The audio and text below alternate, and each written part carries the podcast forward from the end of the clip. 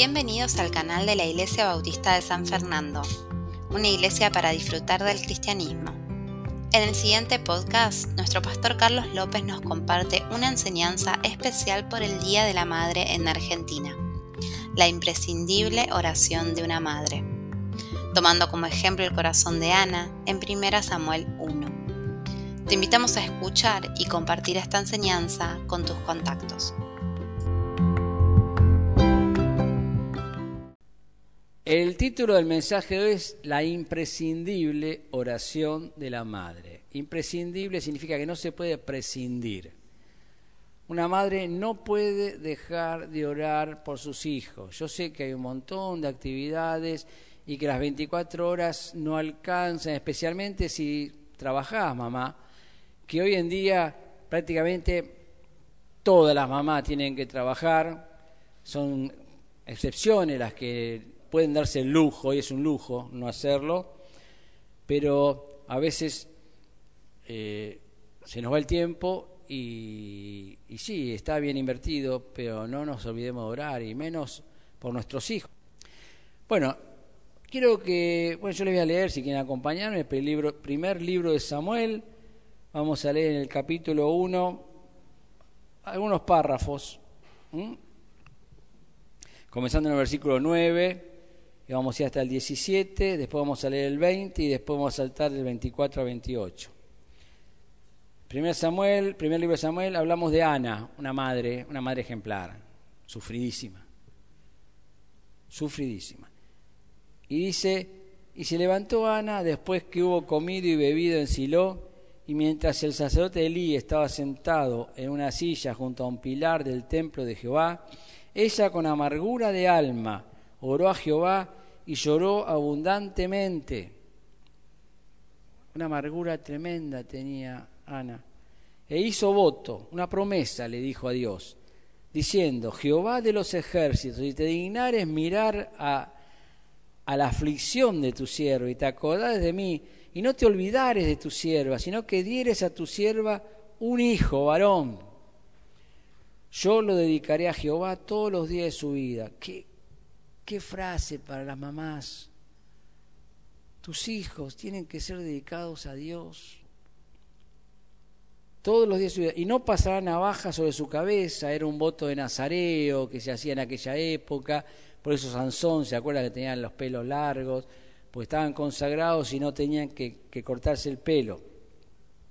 Mientras ella oraba largamente delante de Jehová, Elí estaba observando la boca de ella. Imagínense al sacerdote sentado ahí al lado del pilar, mirando a la gente pasar. Fue un desastre Elí, su historia es muy triste, terminó muerto él, los hijos, por ser negligente. Y solamente se movían sus labios, más bien, estaba de lejos, y su voz no se oía, y Elí la tuvo por ebria. Qué lindo, ¿no? Cuando prejuzgamos. Ya, la borracha esa. ¿Mm? Entonces le dijo Elí, ¿hasta cuándo estarás ebria? Digiere tu vino. Un sensible el tipo, realmente una bendición. ¿Mm? Y Ana le respondió diciendo, no, Señor mío, yo soy una mujer atribulada de espíritu, ¿cómo vas a decir eso? No he bebido vino ni sidra, no que he derramado mi alma delante de Jehová. No tengas a tu sierva por una mujer impía, porque por la magnitud de mis congojas y de mi aflicción he hablado hasta ahora. Elí respondió y dijo, ven paz, como diciendo, uh, sí, está bien, ¿viste? Da. No sé dónde meterse el gordo, era un gordo tremendo. ¿eh? Eh, y el Dios de Israel te otorgue la petición que le has hecho. Ahí la hizo bien, ¿no? Aconteció que al cumplirse el tiempo, después de haber concebido Ana, dio a luz un hijo. Le respondió Dios y le puso por nombre Samuel, que significa pedido a Dios, que no me dejaron ponerle a Pancho este nombre a mí. ¿eh? Yo estaba orando por otro varón, ¿no? Porque teníamos mano y las tres nenas. Eh, diciendo por cuánto lo pedí a Jehová, eso significa pedido a Dios. Después que lo hubo destetado, lo llevó consigo con tres becerros. Entendamos, oraba por este niño. Y hizo una promesa a Dios. Muchas veces prometemos cosas a Dios cuando necesitamos y después cuando las tenemos nos olvidamos de la promesa, ¿no? Pero ella era una mujer ejemplar. Dice, después que lo hubo destetado, lo llevó consigo con tres becerros, un efa de harina y una vasija de vino, lo trajo a la casa de Jehová en Silo. El niño era pequeño, era como Olivia. Y matando el becerro, trajeron el niño a Elí, y ella dijo, oh Señor mío, vive tu alma, Señor mío, yo soy aquella mujer que estuvo aquí junto a ti orando a Jehová. No le dijo que me tomaste por borracha. Por este niño oraba y Jehová me dio lo que le pedí. Yo pues lo dedico también a Jehová, todos los días que viva será de Jehová, y adoró allí a Jehová. Y se dio media vuelta y lo dejó ahí. Puedes leer la historia en el libro, ¿no? Lo dejó. Vos decís, ¿cómo lo deja? Estaba orando, lo pidió, Dios se lo dio, pero ella hizo una promesa. Y cuando hacemos promesas a Dios hay que cumplirlas. Y lo dejó al cuidado de Eli. Decir que estaba Dios, porque Eli era un desastre como padre. Pero ahí lo dejó. Y después cada año iba, lo llevaba, le llevaba ropa. Dios la premió con más hijos. Muy linda la historia de Ana.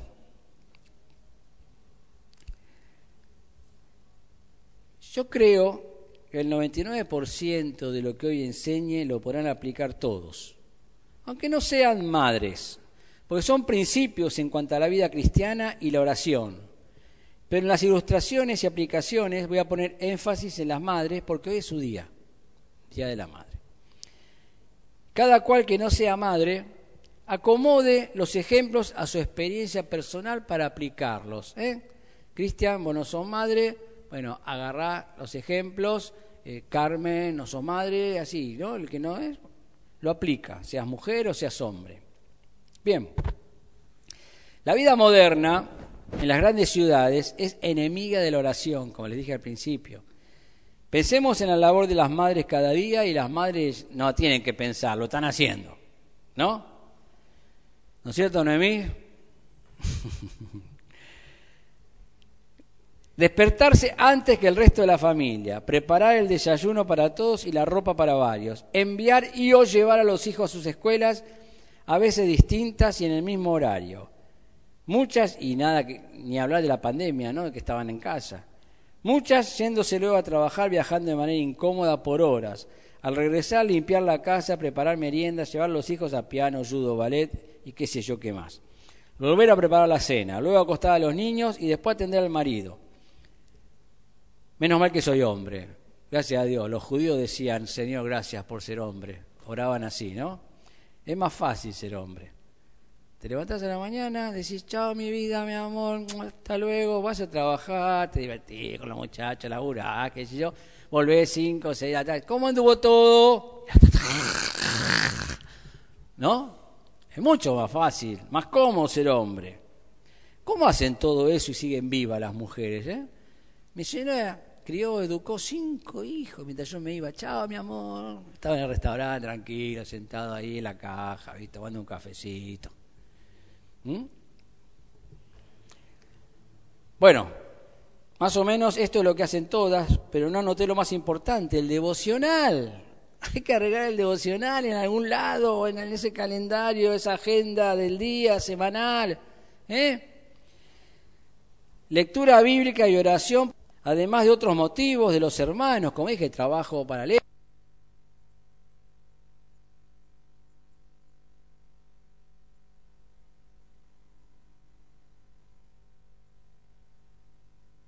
Ahí está. Se muere el pastor de hambre, no tenemos más pastor. Entonces hay que orar. Eh, y lamentablemente esta responsabilidad muchas veces queda sin hacerse por el agotamiento cotidiano de las otras responsabilidades, porque arrancan y claro, la leche, esto, y de golpe pasó el día, te acostaste y decís, no hice el devocional. O si tenés un, una guía, al cuando lo haces al otro día o al tercer, uy, pero no lo hice ayer y anteayer. ¿Mm? Eh, es comprensible. es entendible, pero no las excusa. Suena heroico todo lo que hacen, pero si no oran cada día, lamentablemente se equivocan, ya que no le están dando lo mejor de ustedes a su familia. Aunque parezca lo contrario, lo mejor que pueden hacer por sus hijos es orar por ellos y pedirle a Dios por ustedes para que les dé sabiduría, a madres, a padres, para poder guiar una familia. No es fácil, es difícil, es muy difícil. Ana fue una mujer sabia, que oró, esperó, confió y obró de acuerdo a lo que creyó mejor para ella y su hijo. Y se lo entregó a Dios, tanto en oración, ella físicamente también lo hizo. Por este niño oraba y Jehová me dio lo que le pedí. Qué lindo es cuando decimos, Dios me dio lo que le pedí. Me dio trabajo, Dios. Qué bueno. Pero ahora tengo que hacer horas extras para recuperar el tiempo, entonces no puedo ir a la iglesia. Pero pará, te lo dio Dios. Así le agradecer. Por este niño oraba y Dios me lo dio. Yo pues lo dedico también a Jehová. Pasamos la ofrenda. Dios te da el sustento, Dios te da todo. Pero, pero estamos cortos, las cosas están mal, estamos en pandemia, vos sabés, ¿no? No, no, no, no puedo ofrendar. Y así podemos hablar de todo, ¿no? Y adoró allí a Jehová. Porque cuando nosotros entregamos a Dios, estamos adorando, como decía Ezequiel en cuanto a la ofrenda, ¿no? Es una forma de adorar, diciendo, Dios, para mí vos valés esto, obviamente, no es que vale eso, pero de lo que nosotros podemos brindarle, es importante. Tomé a Ana como ejemplo de una madre porque tuvo sus prioridades correctas. Hay muchas madres que podemos hablar. Y benefició grandemente a su hijo. Acordémonos que estamos hablando de Samuel, uno de los jueces más importantes que ha habido en la historia, el que puso el, primer rey de Israel, el que puso el tercer rey de Israel, el segundo elegido por Dios, a David. Un hombre que también tuvo sus problemas como padre, pero que pudo al final de su vida decirle al pueblo, bueno, ¿qué, qué tienen que reclamarme? Y le dijeron, no, no, nada, nada, en todo el historial, nada. Nunca tuvo que ir a Comodoro Pi, Samuel. Como dije, tomé a Ana como ejemplo de una madre porque tuvo sus prioridades correctas y benefició grandemente a su hijo y a toda una comunidad por medio de él, siendo un hombre de Dios. Y la propuesta de este mensaje es para que las madres entiendan que la prioridad que deben tener para beneficiar a sus familias, esposos e hijos es tener una relación íntima con Dios todos los días y de buena calidad. Es decir, que tengan el tiempo necesario para ahondar con Él. Y quedó muy enganchado este mensaje con el que di el domingo pasado, una cosa hago. Y no es que los armé así, porque los armo con meses de diferencia, de años a veces de diferencia, pero como que Dios va acomoda, este domingo va a ir este y este domingo va a ir este. Porque estamos hablando de prioridades. Y como ya dije, no solo las madres deben tener esta prioridad. Todos los cristianos debemos priorizar nuestra relación con Dios antes que con cualquier otra persona. Y debe ser lo primero que ocupe nuestro programa diario en nuestras agendas.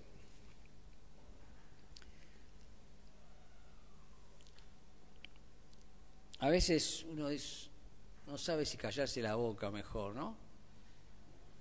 Pero hoy hoy es el Día de la Madre y es muy importante la mamá todas las sillas vacías en la iglesia. ¿Mm? Sí, habrá que festejar con la mamá. Tiene todo el domingo, ¿no? Para festejar con la mamá. Venía a la iglesia. Está con Dios. Y después anda a festejar con mamá. Hasta en el peronismo están diciendo, bueno, festejar con mamá y después de las 4 de la tarde venía a festejar con el Día de la Lealtad. Hasta ellos dicen eso y está bien, es lo que creen, perfecto. ¿Y los cristianos? Prioridades, hermanos. Prioridades. Después vamos llorando a Dios. Ah, trabajo, Dios, salud, Dios.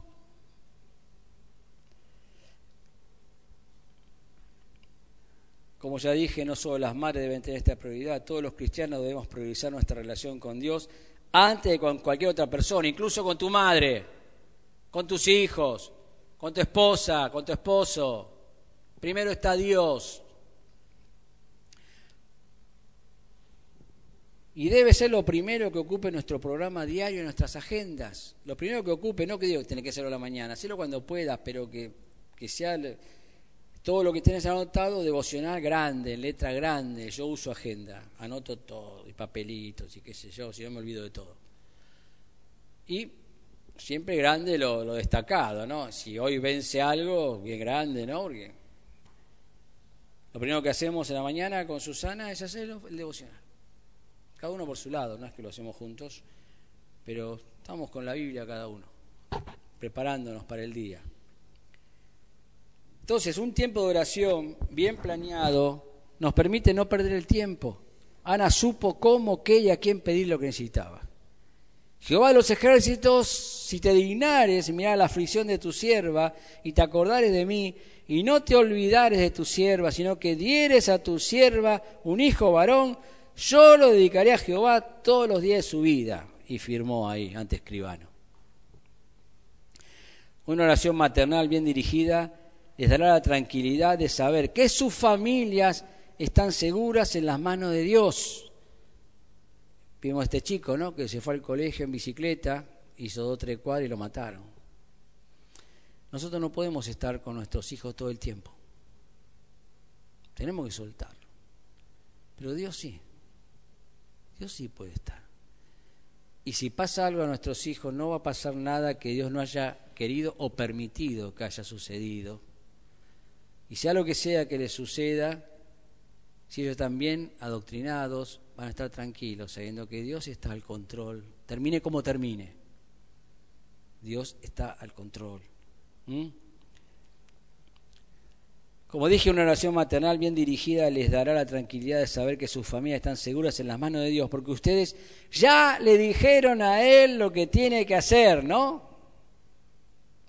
Entre comillas, Dios sabe el amor de una madre. Y no crean que eso les moleste a Dios. Él conoce lo que es un corazón de madre y vio morir a su hijo. Pero necesitan pedir bien. Si no, sus pedidos serán como los que les hacen sus hijos a ustedes, ¿no? Oli me viene, chocolatito, huevito, otro huevito, otro chocolatito. Pero te comiste uno hace un minuto. Chocolatito, chocolatito, chocolatito, chocolatito, chocolatito. ¿Mm? Es un disco rayado. ¿Eh? Un kilo de helado, cajita feliz todos los días, videojuegos toda la noche, dormir todo el día, faltar al colegio siempre, una moto mil centímetros cúbicos a los 14 años y cosas excelentes parecidas que nos piden los hijos, ¿no? Y los adultos también solemos pedirle locuras a nuestro Padre que gracias a Él no nos da. Por eso necesitamos pedir bien y vivir bien. Y estas dos cosas veremos a continuación. Ahora empieza el desarrollo del mensaje. ¿Mm? No se hagan problemas, van a poder llegar al asado. En primer lugar, la necesidad de pedir bien. Va a estar frío. ¿eh? En primer lugar, pedir lo correcto. Santiago 4.3 dice, pedís y no recibís. Porque pedís mal. No es porque no quiero darte, dice Dios, sino porque estás pidiendo mal. Chocolatito, chocolatito, chocolatito, chocolatito, chocolatito, un chocolatito, chocolatito, chocolatito. Así estamos con Dios. ¡Pará! ¿Eh? Para gastar en vuestros deleites. Es duro decirle esto a las mamis. Pero qué mayor deleite tiene una madre que sus hijos y no digo mujer, sino madre, ya que puede haber otros deleites mayores para una mujer, pero para las madres sus hijos son su mayor deleite y debilidad. Yo estoy cargando a Susana diciéndole, ¿dónde está Manu hoy? ¿Dónde está tu hijito? Me mira feo. ¿Mm? Porque estar para las madres estar con los chicos, estar, que les vaya bien, les encanta. ¿Mm? Pero, pero por eso, lamentablemente, a veces los dañan dándoles lo que no deberían. O justificándolos de lo injustificable. Pobrecito. Como no le podíamos comprar, fue y lo robó. ¿No? Aunque no sea esa su intención, no es que la mamá quiere hacerles un daño, pero al sobreprotegerlos o al sobredarles cosas, al no disciplinarlos, los dañamos. Incluso intentan hacerlo a Dios cómplice de sus malas decisiones maternales. Mamis, necesitan, como siendo pidiendo Dios, ayúdame a comprarle la moto al nene que tiene 10 años de mil centímetros cúbicos. ¿no? Mamis, necesitan filtrar lo que van a pedir para sus hijos antes de orar. Pidan lo mejor para ellos, que tal vez sea que Dios los discipline. Siempre me acuerdo cuando Marcelo compartió de su mamá, que la escuchó orando diciendo, Señor, si Marcelo no va a cambiar, mátalo. Excelente oración. ¿Para qué quiero que mi hijo esté viviendo acá haciendo cosas que a Dios no le agrada o terminar siendo un delincuente? Mejor que se muera. Excelente, mira qué buena oración. Marcelo la escuchó. Cambió. ¿Mm? Muy buena oración de Dana. ¿Mm? Esa tiene que ser la oración de todas las mamás. Señor, que te sirva a vos, te lo entrego a vos, y si va a vivir para el diablo, llévatelo. Prefiero eso antes que verlo perdido en el mundo. ¿Eh? ¿Cuántas madres están sufriendo, llorando, con la angustia, congoja como tiene Ana? Pero no porque no tenía hijo como Ana, sino porque tiene un hijo, una hija, totalmente perdidos y destruidos en el mundo. ¿Para qué lo querés tener así?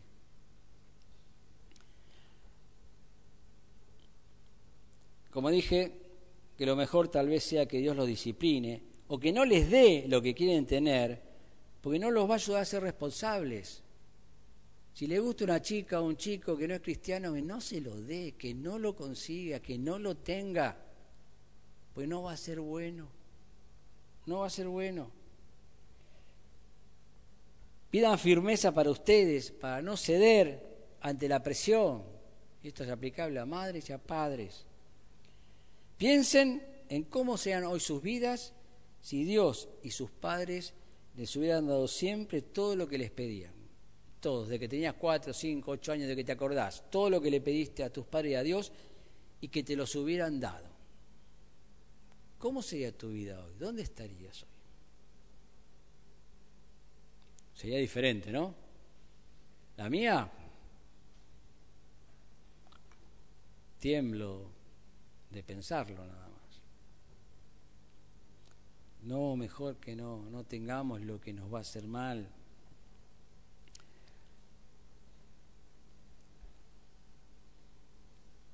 Yo no creo que quieran eso para sus hijos en el futuro. Yo siempre agradezco a Dios que mis hijos no tuvieron que pasar 23 años en el mundo como yo los pasé.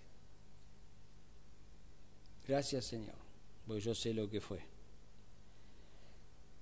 Imiten las oraciones de Pablo por sus hijos espirituales y por el resto de la iglesia como modelo para orar por sus hijos. Por ejemplo, su oración por la iglesia de Colosas que estamos leyendo. Eh, leímos el domingo pasado Colosenses 1, 9 al 10, le leo dos versículos nada más los que leímos. Por lo cual también nosotros, desde el día que lo oímos, no cesamos de orar por vosotros y de pedir que seáis llenos del conocimiento de su voluntad, en toda sabiduría e inteligencia espiritual para que andéis como es digno del Señor, agradándole en todo, llevando fruto en toda buena obra y creciendo en el conocimiento de Dios. Colosenses 1, 9 al 10, mami, anótenlo. Y pongan el nombre de sus hijos acá. Si sus hijos logran esto, alcanzar esto, tremenda bendición, tremendo varón y mujer de Dios van a ser. No pidió salud, no pidió prosperidad, no pidió éxito, pidió madurez espiritual. Oren por hijos maduros y ellos sabrán encaminar sus vidas dándole la prioridad a Dios en todas sus decisiones y actividades.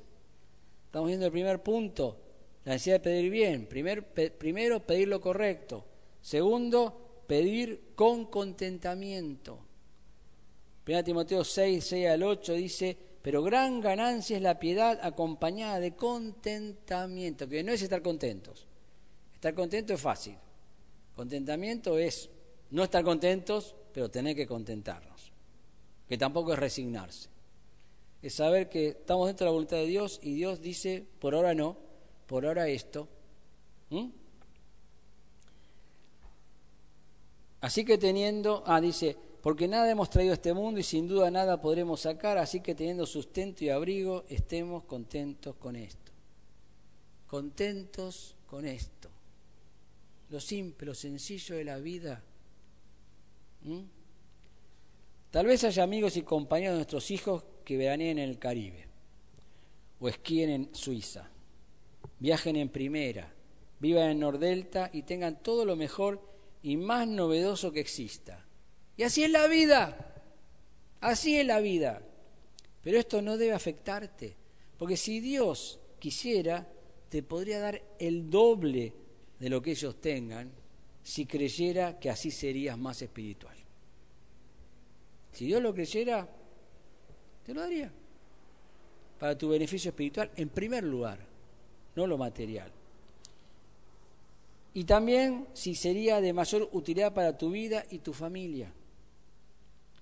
Si vamos a comenzar nuestra oración quejándonos de lo que nos falta, no es la mejor manera de relacionarnos con Dios. Señor, sí, vengo, pero ¿sabes qué pasa? Si no tengo... Eh, eh. Tenemos que pedir por lo que necesitamos sin quejarnos, sin ser ingratos.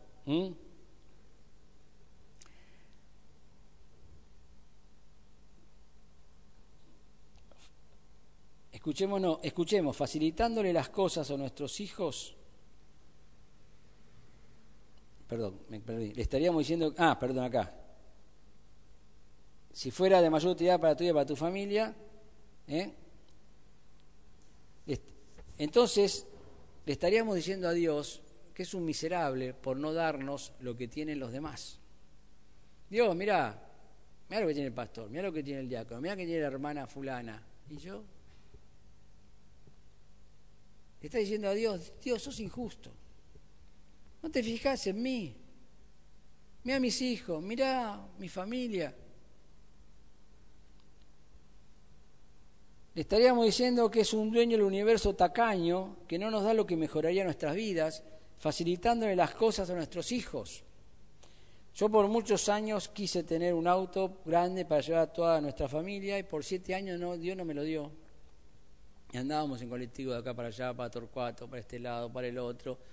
No podíamos ir en remis, primero no teníamos plata para pagarlo y segundo, bueno, entrábamos en uno.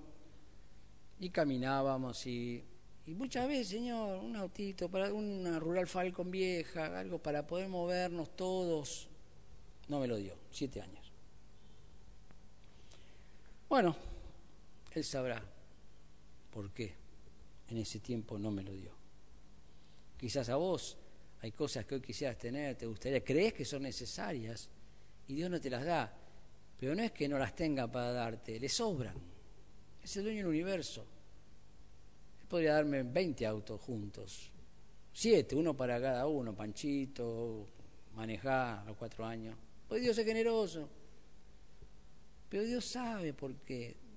Obviamente deberíamos tener que aprender ciertas cosas yo tengo, hoy me medí la diabetes 97. La presión, ayer tenía 7, 10, qué sé yo. Ando bárbaro. ¿Pero sé por qué? Porque el ojo se me dobló para allá. Y me asusté. Y a veces Dios tiene que permitir que nos pasen cosas para que entendamos qué es lo bueno. Y empecemos a andar por eso, a cuidarnos. Y eso puedes aplicarlo un montón de cosas en tu vida, en todas en realidad. Bien, debemos presentar las necesidades, mami, padres, todos nosotros, sin quejarnos, agradecidos por lo ya recibido, sea poco o mucho. Imaginen que el bebé se les quejara porque no le dan milanesa con papas fritas como a su hermano mayor, acusándolos de miserables por tener la fuente llena de milanesas y papas. Y lo dejan mirando al nene, la madera. Y el nene dice, qué padre miserable, mira toda la milanesa que hay ahí y a mí no me dan. Y los, la mamá sabe, no, no le puedo dar milanesa, se atraganta. Mi señora para darle a Olivia una mandarina anda sacando 200 semillas. ¿Eh? Yo digo, ya le pasan por la garganta. No, a veces se ahoga. No es un durazno.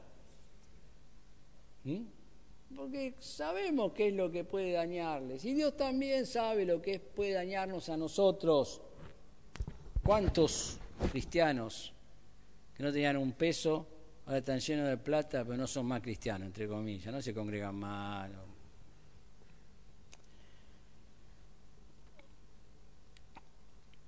Dios sabe por qué les da milanesas a unos y mamaderas a otros, entre comillas, ¿no? Él no es un Dios miserable, es un Padre sabio que conoce qué es lo mejor para darnos en cada etapa de nuestras vidas para que no nos dañe o muramos antes de tiempo. Hoy en mi familia todos tenemos auto o moto. Cada uno de mis hijos tiene su medio de, moverse. Dios nos los dio ahora. Yo quería tenerlo antes. Bueno, Dios sabrá. Dios sabrá. Él no es un Dios miserable, es un Padre sabio que conoce qué es lo mejor para darnos en cada etapa de nuestras vidas para que no nos dañe o muramos antes de tiempo. Efesios 3, 20 al 21 dice, aquel que es poderoso para hacer todas las cosas, mucho más abundantemente lo que pedimos o entendemos, según el poder que actúa en nosotros, a Él sea gloria en la iglesia, en Cristo Jesús, por todas las edades, por los siglos de los siglos. Amén. Él puede hacer las cosas mucho más amplias de lo que pedimos o entendemos. En tercer lugar, hay que pedir con fe, obvio, Marcos 11, 24 dice, por tanto os digo que todo lo que pidéis orando, creed que lo recibiréis y os vendrá. Hay que creer cuando vamos a pedirle. Orar nunca es tiempo perdido, si lo hacemos con la actitud correcta y tener fe es imprescindible para entender que no estoy hablando al aire o con la pared. La realidad nos hace pesimistas muchas veces. Y muchas veces el boletín de los hijos acompaña, ¿no? Y acentúa el pesimismo. Pero no hay problema, ahora pasan todos sin saber nada, ¿viste? Ignorancia extrema, no importa. Después cuando llegan a la universidad, chao, quedan todos ahí planchados, pues no saben nada. Pero no importa, pasás con carita feliz. ¿Mm? Como dije, el pesimismo, cuando se acentúa, es peligroso, pero Dios hace lo imposible. Lo posible lo deberemos hacer nosotros. Dios va a hacer la parte que nosotros no podemos porque es divina, pero la, que, la humana la tenemos que hacer nosotros, con nuestros hijos, estamos hablando como madres, como padres, ¿no? Él no va a hacer que tu hijo pase de años sin estudiar, el gobierno sí, pero Dios no, ni va a evitar las consecuencias de su irresponsabilidad. Para eso están las madres y los padres. De esas estadísticas hay zonas del conurbano que el 60% de los chicos abandonaron el colegio y no volvieron más. Quizás eh, Sole que puede tener más estadísticas, más acertadas que yo. No volvieron más. ¿Y sabes quiénes son los que están volviendo y regresando? Aquellos que las madres estuvieron encima, presionándolos para que estudien, que no quiero el WhatsApp, que no entiendo nada.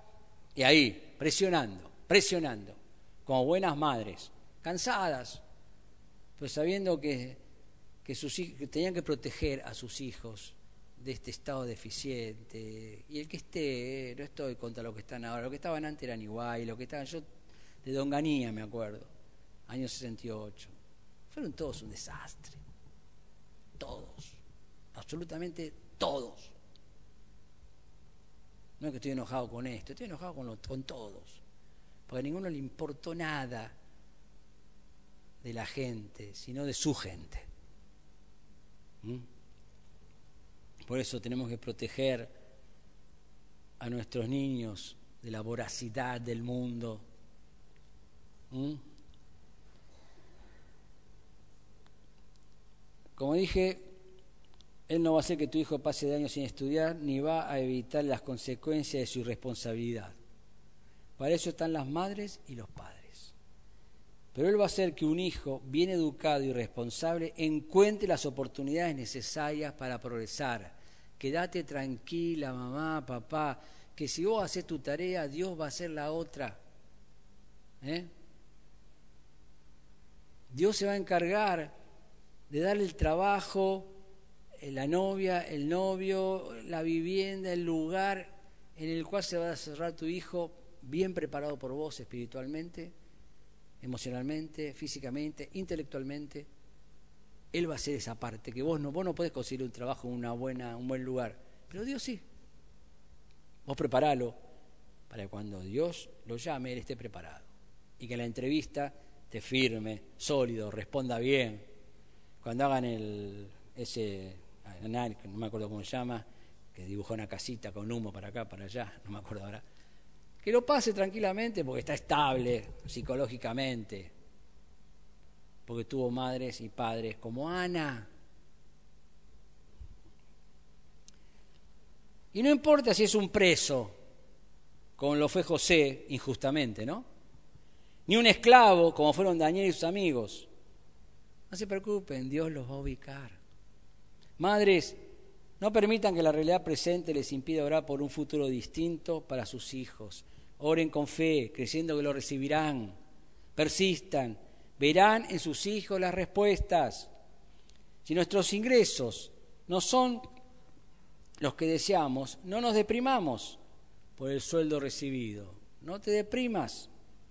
Si fuera lo mejor para nosotros, seríamos todos millonarios. Simple. Dios te lo puede dar, se lo dio a Abraham, se lo dio a Isaac, se lo dio a David, se lo dio a Salomón. ¿Por qué no te lo va a dar a vos? Si él quisiera, lo tendrías. Si no sos millonario y vos haces todo como corresponde, es porque Dios sabe que con lo tenés, que con lo que tenés es suficiente y es lo mejor para que seas espiritual. ¿Mm? Dios tiene un plan mejor que todos nosotros seamos millonarios se llama oración. Ese es el plan de Dios para suplir nuestras necesidades. Y la realidad es que el 99,99% de la cristiandad jamás oraría si le sobrara el dinero hasta que le faltase la salud.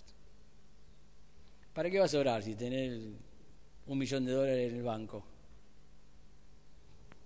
¿Qué vas a pedir? Si vas, lo agarré y te lo compras. Lo único que no podrías es por tu salud. Tenés un cáncer, como Osmar. Si Omar tuviera en este momento un millón de dólares en el banco, buenísimo. Bueno, la viuda quedará contenta. ¿No? ¿Tu marido gana poco? ¿Vos tampoco aportás mucho? ¿Tus hijos no consiguen buenos trabajos y el que tienen ahora es mal pago?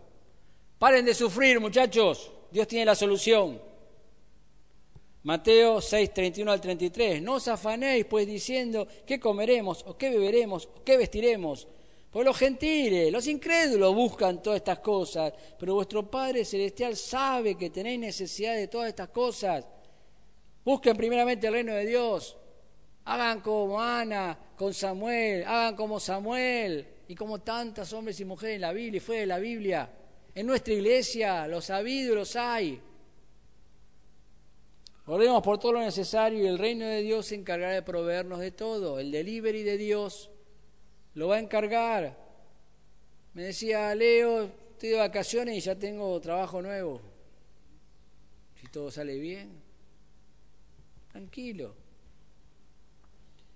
Mateo 6, 9 al 13 dice, vosotros pues oraréis así, Padre nuestro que estás en los cielos. Y lo conocemos, ¿no? no conocemos. En segundo lugar, este fue el primer punto, vamos el segundo punto, la necesidad de vivir bien. El primero era la necesidad de pedir bien.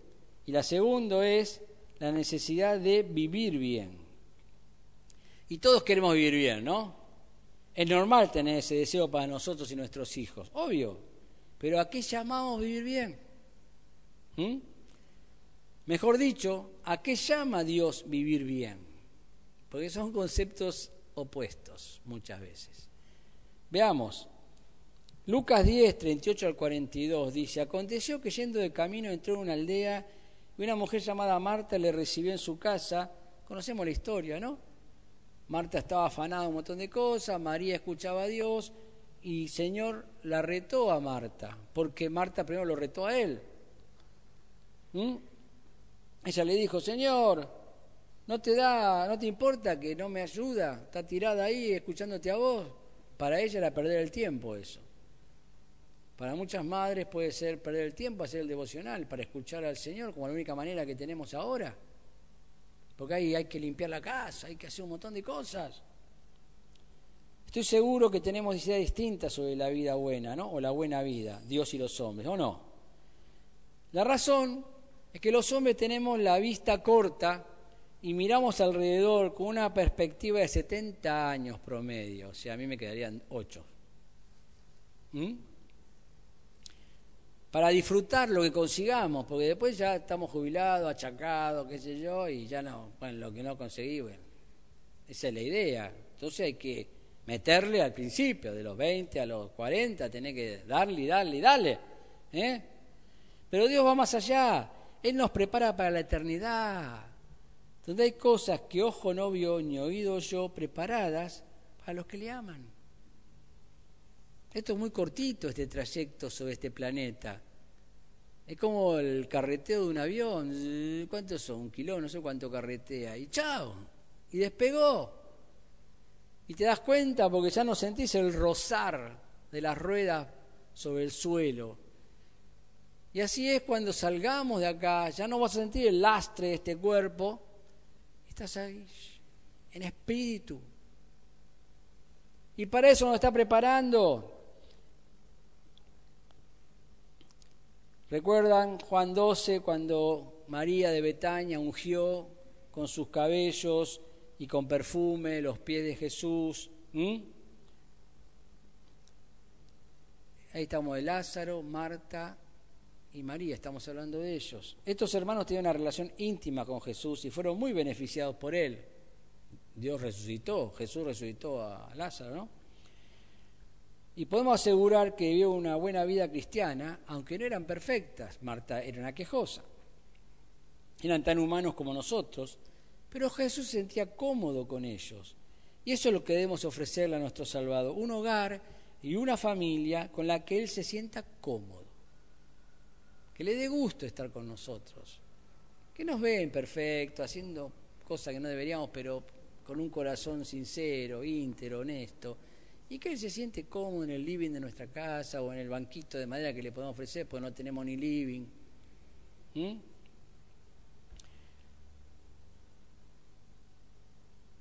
La Biblia no nos dice si estas mujeres eran madres, no lo aclara.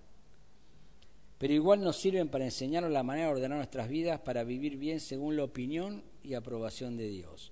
Marta era una buena mujer cristiana, atenta y hospitalaria, la típica persona que quiere que todo esté en orden por donde ella pase. Esa era su idea de la buena vida. No todas las mujeres son iguales y algunas son paranoicas en ese aspecto, ¿no? ¿Eh? La cual no fue interrumpida ni por la misma presencia de Jesús en su hogar.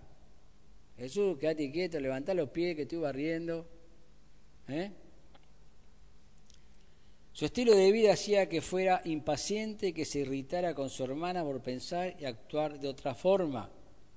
Eso es clásico entre los cristianos de una iglesia, otra iglesia, se enojan unos con otros porque hacen las cosas diferentes. María, en cambio, era una mujer más sensible a lo espiritual.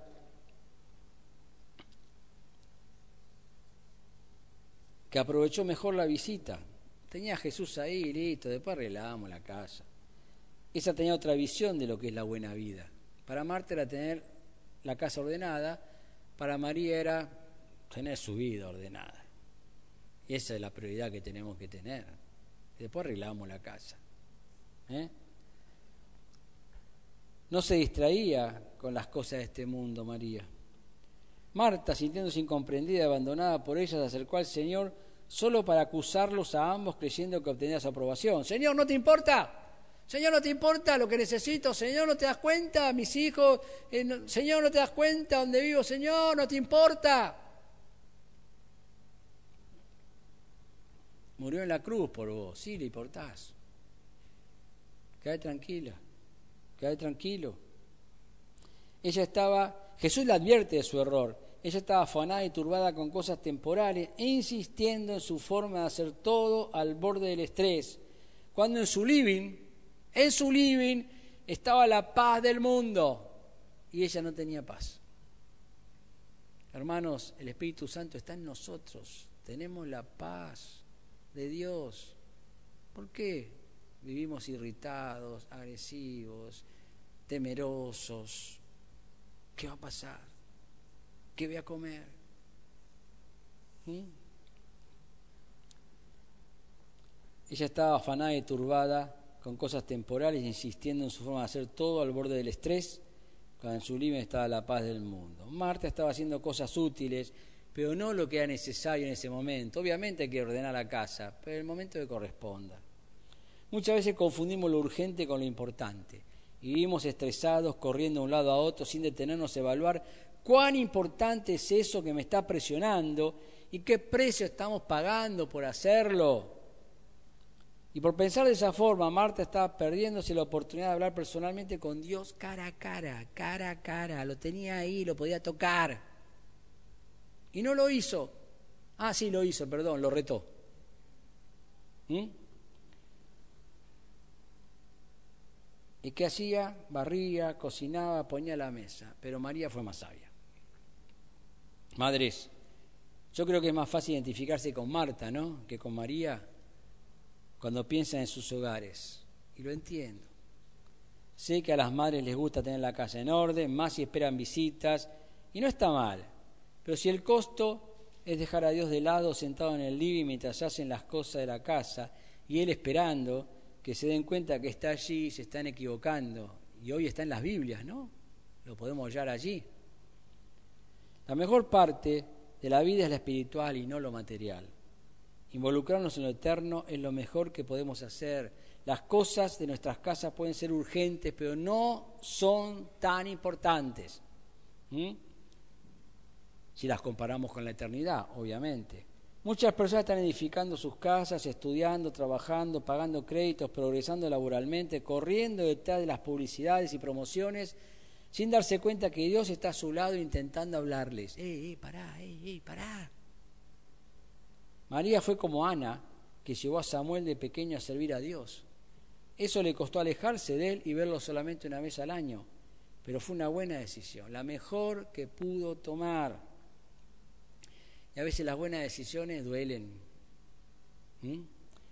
María no entregó un hijo, se entregó ella misma, dejando en segundo lugar las tareas cotidianas. Y así deben hacer las madres. Dios primero, después el hogar. Se puede, hay que organizarse. Nuestros hijos aprenden de nosotros a vivir. Si no te ven a ver el devocional, si no te ven a hacer el devocional a vos, ellos no lo van a hacer. ¿Mm? Olivia hace masa con la abuela porque la ve a la abuela hacer masa. Y si no, no la haría. Y si Olivia no ve a sus padres hacer el devocional, tampoco lo va a hacer. Pero los chicos hacen lo que ven, no lo que le decís que hagan, sino lo que vos haces y te ven. ¿Mm? Nuestros hijos aprenden de nosotros a vivir y ellos consideran bueno lo que nosotros aprobamos. Si creemos que la buena vida consiste solamente en lo material y cuanto más mejor, eso aprenderán ellos y dedicarán sus vidas a conseguirlo. El mensaje de hoy se centra en la oración de las madres. Si no tenemos en claro qué es una buena vida antes de orar, antes de orar vamos a equivocarnos al pedir una, vida, una buena vida para nuestra familia. Si yo cuando voy al restaurante y miro la lista, y pido lo que me gusta, me va a subir el azúcar, me va a subir todo. Tengo que pedir lo sano. ¿Y sabes qué? No como postre. Lo extraño al postre, sí, lo extraño. Pero antes de pedir tengo que pensar. Y en la oración es igual. Antes de pedir, pensá. ¿Qué vas a pedir? Madres, ¿qué vas a pedir por tus hijos? ¿Vamos a concentrarnos más en que nuestros hijos estén llenos de cosas que del Espíritu Santo? Lluvias de bendiciones, de dones del Espíritu Santo, cantamos. Y después pedimos para mi hijo, eh, le ofrecieron un trabajo, eh, no sé, en vaca muerta como ingeniero, espectacular, un laburo.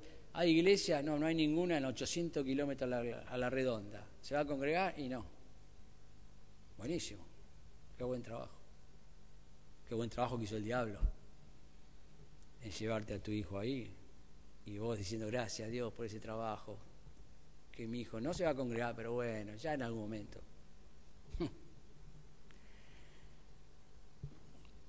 Pediremos, si nos equivocamos, que triunfen en el mundo en vez de que sean aprobados por Dios.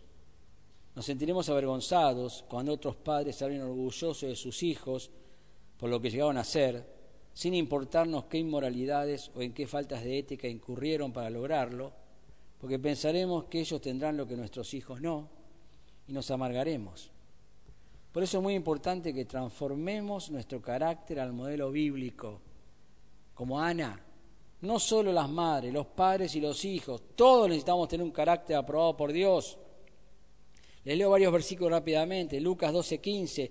Y les dijo: Mirad y guardado de toda avaricia, porque la vida del hombre no consiste en la abundancia de los bienes que, que posee. Marcos 4, 18 al 19. Estos son los que fueron sembrados entre espinos, los que oyen la palabra, pero los afanes de este siglo y el engaño de la riqueza y las codicias de otras cosas entran y ahogan la palabra y se hace infructuosa. Antes cité a Daniel y a sus amigos. ¿Saben por qué Dios lo pudo usar durante tantos reinos paganos sin que se corrompiera?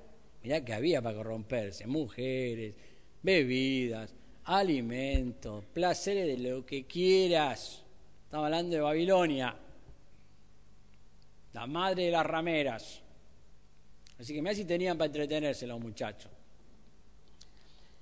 Daniel 1.8 dice, y Daniel propuso en su corazón no contaminarse con la porción de la comida del rey ni con el vino que él bebía, pidió por tanto al jefe de los eunucos que no se le obligase a contaminarse. Y esa es la oración por nuestros hijos, que no se contaminen. Este es el mensaje para nuestros hijos hoy en día. Esto es lo que debemos enseñarles y orar para que Dios los cuide y fortalezca y así sean unos triunfadores como Daniel y sus amigos. Filipenses 2, 15 a 16 dice que debemos ser irreprensibles y ser sencillos hijos de Dios, sin mancha, en medio de una generación maligna y perversa, entre los incrédulos, no apartados en un monte alto, en medio de la cual resplandezcan como luminares en el mundo, aferrados a la palabra de vida. Esta es la buena vida, bien vivida. Ore, mamis, Oren papis, oren hijos e hijas para que la vivan.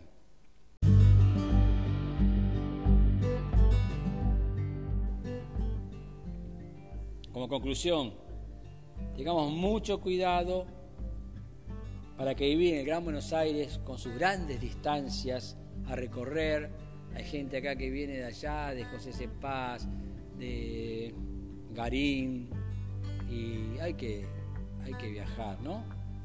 Y trabajan quizás no mucho más lejos. Como dije, eh, Brandon está levantándose a las 4 de la mañana para ir a trabajar a Garín. Vive jovencito, 19 años. Tengamos mucho, mucho cuidado para que viva en el Gran Buenos Aires con sus grandes distancias a recorrer, para llegar de un lado al otro, y sus innumerables ofertas de bienes materiales y sensuales que se nos ofrece mientras transitamos, vamos viendo, acá, allá, lo otro, llegan al teléfono. ¿eh? No nos hagan desviar del propósito que tenemos como cristianos. Primera Tesalonicenses 5, 17 al 22 dice, orad sin cesar, todo el tiempo, dad gracias en todo, lo que sea, porque esta es la voluntad de Dios para con vosotros en Cristo Jesús. No apaguéis al Espíritu, no sean carnales. No menosprecéis las profecías, lo que Dios dice, valoralo, examinalo todo, retené lo bueno, lo demás, absteneos de toda especie de mal. No lo hagas, no lo hagas, nada, nada, no lo hagas. No es pequeño, no es chiquito, es malo, es malo. Como aplicación, la historia está llena de ejemplos de madres que oraron por sus hijos y Dios los usó para beneficiar a muchas personas. Y podríamos citar a muchas, pero es mejor imitarlas, no citarlas nada más. Es triste cuando los padres son cómplices de sus hijos en su rebelión contra Dios, excusándolos por sus pecados y apañándolos en vez de condenarlos. Obviamente cada uno elige y no podemos obligar a nuestros hijos a ser santos, pero tampoco amigarnos con su carácter pecaminoso. Los hijos rebeldes deben ser castigados y los primeros, los primeros en hacerlo deben ser los padres. Podés no estar de acuerdo conmigo y hacer lo contrario a lo que estoy predicando con tu hijo o hija rebelde, estás en tu derecho. Pero te aclaro que lo que digo es bíblico. Sigue los principios, sigue los principios establecidos por Dios para los casos de rebeldía de hijos en el Antiguo Testamento. Y pensá si fueras una madre en la época de Deuteronomio, cuando se escribió Deuteronomio. Ponete en Deuteronomio 21, 18 al 21, mira lo que les decía Dios a las mamis y a los papis. Si alguno tuviera un hijo contumaz y rebelde, que no obedeciera la voz de su padre ni a la voz de su madre, y habiéndole castigado no les obedeciere, entonces lo tomarán su padre y su madre y lo sacarán ante los ancianos de su ciudad y a la puerta del lugar donde viva, y dirán a los ancianos de la ciudad, este nuestro hijo es contumaz y rebelde, no obedece a nuestra voz, es glotón y borracho. Entonces todos los hombres de su ciudad lo apedrearán y morirá. Así quitarás el mal de en medio de ti y todo Israel oirá y temerá. Muy pedagógico, ¿no? Vos decís, qué animales, qué bestias. Era otro tiempo. Pero los principios siguen siendo los mismos. Hoy no tenemos que matar a nuestros hijos, tenemos que matar, quebrar su voluntad de desobedecer por todos los medios. Recordate, eran otros tiempos. Ya no estamos bajo la ley, pero sus principios siguen siendo válidos y debemos aplicarlos, adecuados obviamente a los tiempos actuales. Disciplinemos desde pequeños a nuestros hijos y no los tendremos que apedrear de grandes. Un gran daño les haremos si los dejamos sin disciplina efectiva y bíblica. Madres, oren por sus hogares, por sus esposos, por sus hijos, no para que sean pastores o misioneros, sino para que sean útiles a Dios en lo que Él quiera. Lo que sean es lo de menos, siempre que sean fieles y sean sumisas a sus esposos, que no significa sometidas, no es la misma palabra. ¿eh? el sometimiento es de uno sobre otro, la sumisión es uno que se pone voluntariamente debajo de otro. Es distinto. Y la sumisión implica alegría y paz y contentamiento. El sometimiento es horrible. Horrible. ¿Mm?